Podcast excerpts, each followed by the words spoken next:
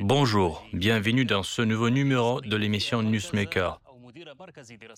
Aujourd'hui, notre invité est l'ancien porte-parole du gouvernement libyen, Moussa Ibrahim, qui nous parlera de sa compréhension personnelle de l'évolution de la crise libyenne et des événements qui l'ont précédé, dont il a été témoin lors des derniers jours du règne de Muammar Kadhafi. Monsieur Ibrahim, bienvenue dans les studios de RT à Moscou. La première question portera sur votre apparition dans les médias. Vous êtes une personnalité médiatique. Votre travail a été lié aux médias. Vous savez très bien à quel point il est important de rester connecté. Pourquoi n'êtes-vous pas apparu pendant si longtemps dans les médias qui vous auraient permis d'exposer votre vision et votre position sur les événements en Libye? Bonjour.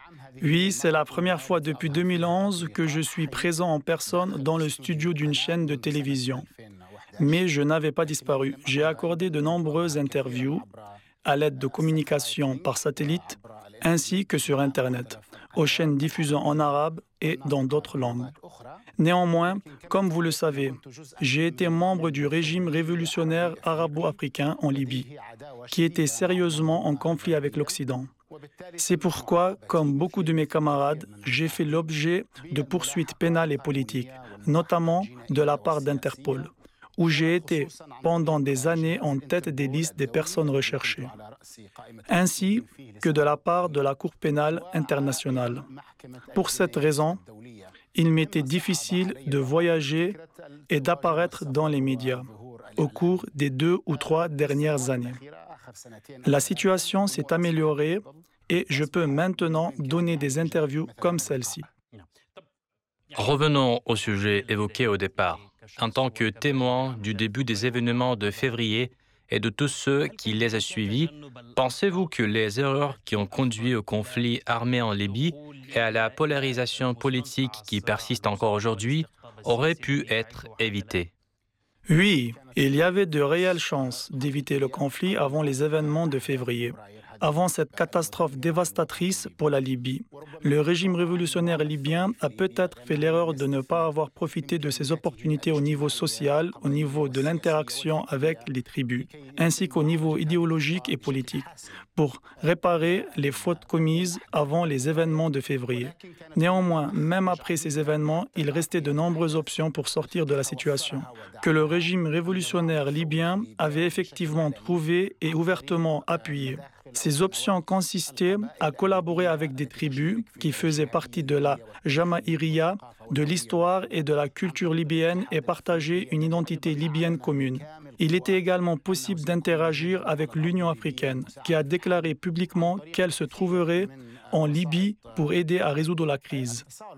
Il y avait beaucoup de moyens pour la réconciliation du peuple libyen, même des moyens religieux, puisque le régime révolutionnaire libyen a appuyé les initiatives de dizaines de personnalités religieuses. En outre, il était possible de faire appel aux organes législatifs existants à l'époque, tels que le Congrès général du peuple et les congrès populaires territoriaux. Il y avait aussi une armée libyenne unie, et pourtant tous ces canons ont été rejetés ou plutôt détruits par les bombes de l'OTAN. Ces bombes ont tué des personnalités religieuses alors qu'elles défilaient pacifiquement dans les villes libyennes. Ces mêmes bombes ont frappé les tribus libyennes. L'armée libyenne a été anéantie. Le Congrès général du peuple, le Comité populaire général et la direction du pays ont été détruits. Et donc, lorsqu'un pays est réduit en cendres par des bombes, il est difficile d'engager un véritable dialogue entre les gens. Néanmoins, on parle aujourd'hui de réconciliation et de dialogue. Croyez-vous que le peuple libyen soit maintenant prêt à interagir avec des personnalités célèbres de l'époque de Muammar Kadhafi? Aujourd'hui, en 2023, 12 ans après la catastrophe survenue en Libye, le peuple libyen sait exactement quelle en était la cause. À présent, on n'a pas besoin de Moussa Ibrahim ou de n'importe quel média pour expliquer ce qui s'est passé au peuple. Tous les Libyens ont maintenant compris que ce qui se déroulait en Libye avait été planifié de l'extérieur, puis aggravé par une crise et des problèmes intérieurs. Cela est particulièrement évident maintenant que nous avons franchi toutes les étapes possibles, depuis les élections parlementaires, la mise en place de structures politiques, le démantèlement et la reconstruction, la réforme des institutions militaires jusqu'au Congrès pour le dialogue et la réconciliation. Les Libyens savent qu'il existe des forces extérieures, à savoir les Britanniques et les Américains, qui, assis dans leur capitale, planifient qui de leurs pions restera dans le jeu politique et qui doit partir. C'est ce qu'ils ont fait en Irak, en Afghanistan et dans de nombreuses autres parties du monde. Les Libyens sont moralement et culturellement prêts à la réconciliation, au dialogue et à la recherche d'une solution. Cependant, la situation en Libye ne permet pas de le faire car elle a été clairement planifiée pour approfondir la division et le clivage au sein du peuple libyen. La preuve en est le fait qu'avec le plein soutien de l'ONU et de l'Occident, des structures politiques légitimes concurrentes ont été créées. Il s'agit de la Chambre des représentants, du Haut Conseil d'État, du Conseil présidentiel et du gouvernement. Ces structures ont reçu des budgets importants. On les a dotés de groupes armés qui étaient rattachés et elles ont été rattachées en même temps à certaines tribus, zones géographiques et milices. Ce faisant, l'Occident garantissait que ces partis qui avaient reçu les structures qu'il avait créées ne seraient pas en mesure de parvenir à une entente, même si elles le voulaient, parce que leurs intérêts étaient fondamentalement contradictoires, tant du point de vue géographique et financier que militaire. Quels sont les résultats de toutes ces réunions à Bouznika, à Skirirat, à Genève, au Caire, à Paris et à Berlin? Le peuple libyen est-il destiné à suivre le cercle vicieux de négociations interminables, de congrès et de nouvelles structures politiques? Combien de temps cela peut-il durer? 20 ou 30 ans? Dans le même temps, le pillage des ressources pétrolières libyennes, la violation de la souveraineté libyenne, la destruction de l'armée libyenne et la transformation de la Libye ont une épine dans le pied du monde arabe et de l'Afrique. Les tentatives de remettre en question l'identité arabe et musulmane de la Libye et de la transformer en un pays africain marginal qui deviendra une zone de conflit entre les fondamentalistes, les tribus et les différentes ethnies se poursuivent. Tout cela est conçu par des forces extérieures et alimenté par des problèmes internes. Oui, à cet égard, je voudrais poser la question suivante. Est-ce vraiment en plan étranger Vous avez parlé de nombreuses structures politiques. Ces structures sont composées de Libyens, elles sont dirigées par des Libyens, et des Libyens sont également assis à la table des négociations.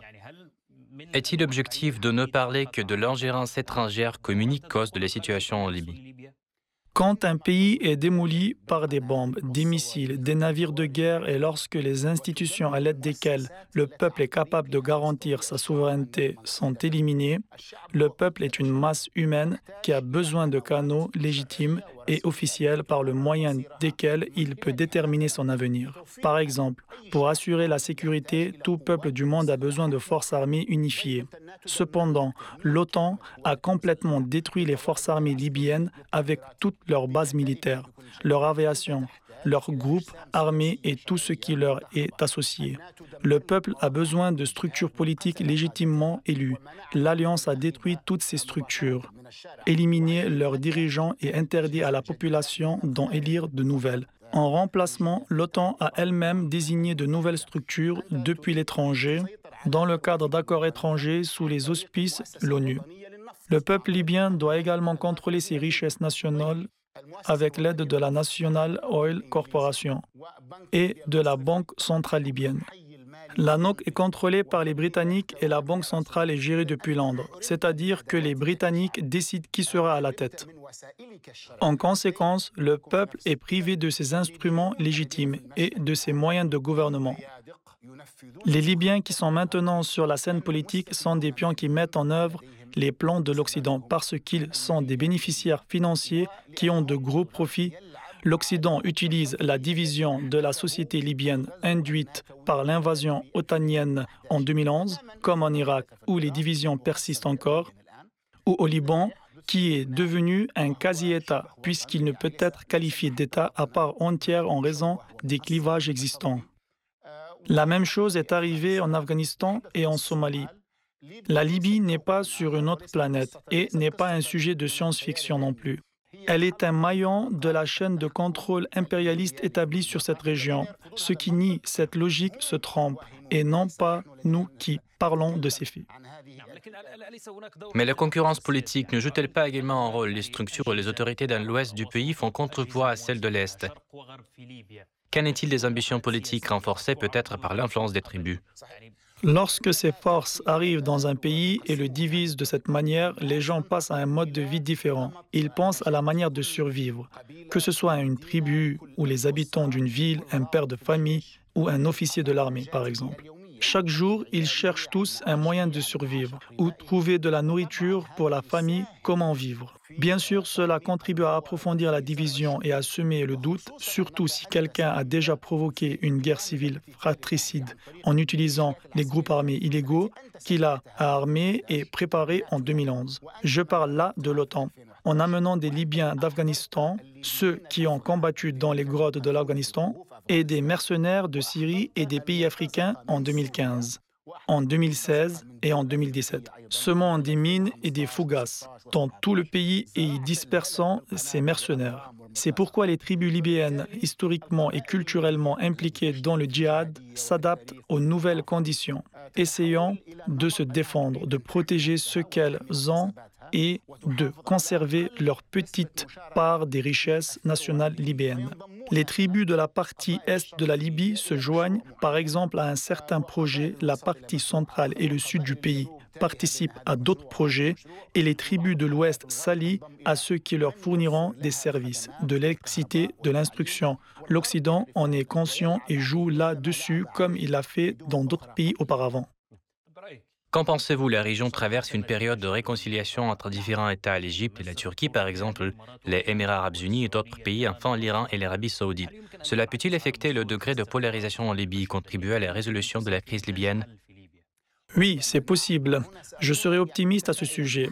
De nombreux États de la région et du monde se sont battus entre eux sur le territoire libyen. Ils réglaient leurs comptes les uns avec les autres sur son territoire. Tous ces processus doivent être considéré dans le contexte de ce qui se passe en Ukraine et de l'émergence de nouveaux pôles de puissance, notamment la Russie et les BRICS, ce qui est un aspect positif et important pour les peuples de l'hémisphère sud.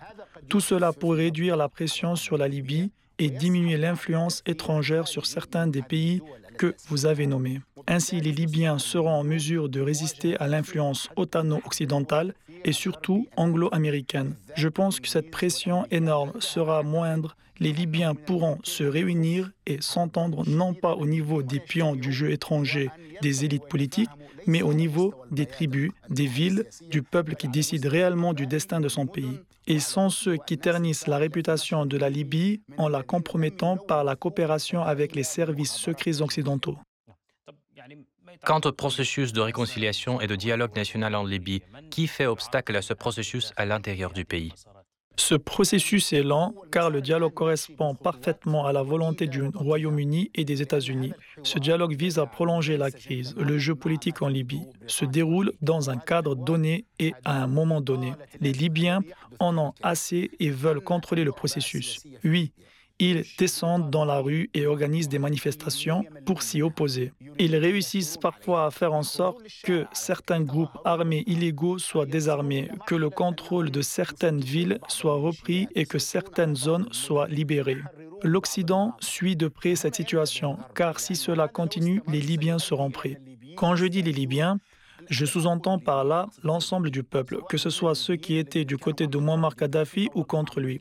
Après tout, les Libyens sont aujourd'hui une seule société. Que fait l'Occident? Il fait repartir à zéro la crise libyenne. Comment s'y prend-il? Il rassemble ses pions, propose de nouvelles idées, par exemple de nouvelles élections ou de nouvelles formes politiques, de nouvelles conditions électorales, et puis il introduit des changements dans les activités de la Banque centrale libyenne ou de la National Oil Corporation, entraînant en même temps le système judiciaire dans cette crise. Tout cela est mis en œuvre pour que l'Occident puisse arrêter le mouvement révolutionnaire libyen contre les forces étrangères et entraîner le peuple dans un nouveau jeu électoral politique qui, à mon avis, ne donnera rien de positif aux Libyens, car il ne s'agit que d'une mise en scène visant à faire durer le chaos et la crise et à maintenir la division sur le sol libyen.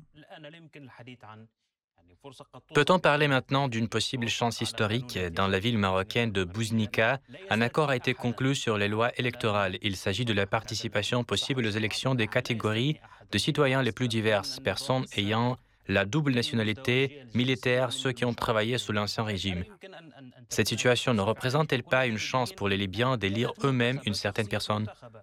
L'Occident a nommé des commissions d'abord 5 plus 5, puis 6 plus 6, et avant cela, il a mis en place une commission composée de 75 membres. La plupart des Libyens sont confus et ne savent pas à quoi servent ces commissions. Et voici ce qui est arrivé. Saif al-Islam Kadhafi, ayant une popularité absolue auprès du peuple et une position politique forte, profitant du soutien accordé à lui-même et à son programme par de nombreux membres de la société libyenne, s'est annoncé contrairement à la volonté de l'Occident et de ses pions en Libye. L'Occident est tout simplement obligé de tenir compte de la nouvelle situation et de Saif al-Islam Kadhafi qui propose un programme national, de même qu'il est obligé d'accepter le fait même de son existence. Mais, à mon avis, les Occidentaux essayent de gagner du temps. Ils savent que si Saif al-Islam entre légalement et de manière transparente dans le processus de l'élection présidentielle, il la remportera par une large majorité. Il gagnera sans condition en dépassant les 51%, peut-être en obtenant les deux tiers des voix, voire plus. Ils ont imposé la conception d'une élection à plusieurs tours. Premier tour, imaginez que leur opinion publique qui nous est imposée dira que le vainqueur du premier tour de l'élection présidentielle, même s'il a obtenu 90% des voix montrant un résultat simplement historique, ne peut pas être considéré comme président de la Libye. Car le second tour des élections doit se tenir pourquoi? C'est parce qu'ils veulent sonder la situation en Libye avec la participation de Saif al-Islam au premier tour. Ensuite, ils décideront que si Saif al-Islam ou une autre personnalité nationale qui leur est opposée gagne, alors ils utiliseront des appels légitimes, lanceront des arguments militaires, ordonneront aux groupes armés illégaux de semer le chaos dans le pays. Tout cela est possible parce qu'ils voient la situation en Libye comme un jeu d'échecs dont ils déplacent les pièces. Si Saif al-Islam gagne, ils l'accepteront uniquement parce qu'ils n'auront pas d'autre issue. Mais ils commenceront à lui mettre des bâtons dans les roues. Je m'attends à ce que ce soit le cas avec son programme national. Mais d'ailleurs, de nombreux anciens ennemis de Saif al-Islam sont passés de son côté et le soutiennent maintenant. Vous parlez avec confiance des chances de Saïf al-Islam de gagner les élections. Quelles qualités et compétences lui permettront de diriger le processus politique dans le pays Saïf al-Islam a une position très forte en Libye. Peut-être que les téléspectateurs arabes ne sont-ils pas très au courant, mais ceci est de notoriété publique en Libye et admis par toutes les parties qui craignent l'apparition de Saif al-Islam sur la scène politique. Car contrairement à lui, ils n'ont pas de légitimité. Saif al-Islam a cette légitimité pour deux raisons.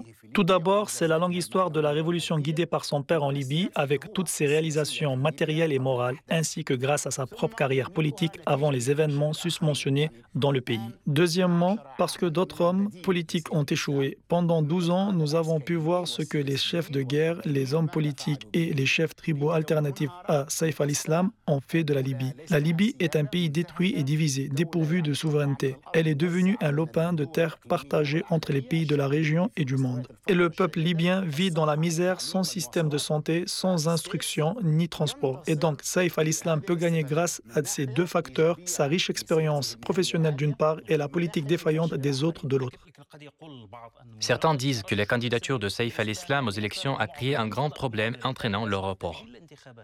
C'est sur cela que les Américains et les Britanniques construisent leur jeu. En 2021, c'est-à-dire il y a deux ans, lorsque Saif al-Islam a pu obtenir une ordonnance judiciaire lui donnant le droit de se présenter aux élections, ce qui fait d'ailleurs honneur au système judiciaire libyen, l'Occident était désorienté. En effet, les élections que Saif aurait sans doute remportées devaient avoir lieu début 2022. Cependant, les Américains ont donné l'ordre de les suspendre. Pourquoi, après toutes les déclarations positives sur la tenue des élections, l'Américaine Stephanie Williams Williams, qui était représentante spéciale par intérim du secrétaire général de l'ONU et chef de la mission des Nations Unies en Libye, a déclaré que ces élections ne pouvaient pas avoir lieu. Il y a une force considérablement influente en Libye.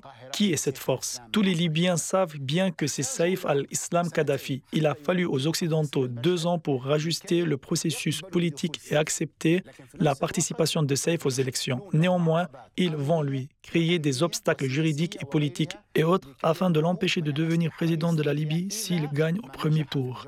Vous savez que les Britanniques sont passés maîtres dans l'art de gérer les élections dans d'autres pays et ils ont une grande expérience en matière de contrôle des aspects légaux et autres des élections, ils trouveront un moyen d'exclure SAFE des élections s'ils voient qu'il peut les gagner. Ainsi, ils se présenteront comme de véritables démocrates ayant accepté la participation de SAFE, comme si le destin de la Libye était entre les mains des Britanniques et des Américains et non entre les mains des Libyens eux-mêmes. Saïf al-Islam acceptera-t-il de participer à des élections dont vous niez a priori l'honnêteté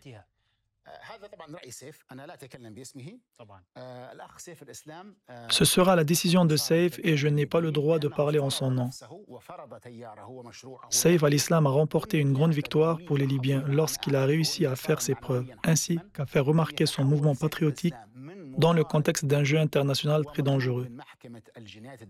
J'estime que c'était une victoire morale décisive lorsque Saif al-Islam est passé du statut de personne persécutée au niveau international, recherché par la Cour pénale internationale et condamné à mort par contumace à celui d'acteur majeur sur la scène politique libyenne et de candidat aux élections présidentielles. C'est un grand succès qu'il a obtenu grâce à son intelligence, à sa sagesse et à son courage. Quels sont ses projets pour la prochaine période? Que va-t-il faire s'il est suspendu ou empêché de participer aux élections? Il a beaucoup d'options, à mon avis.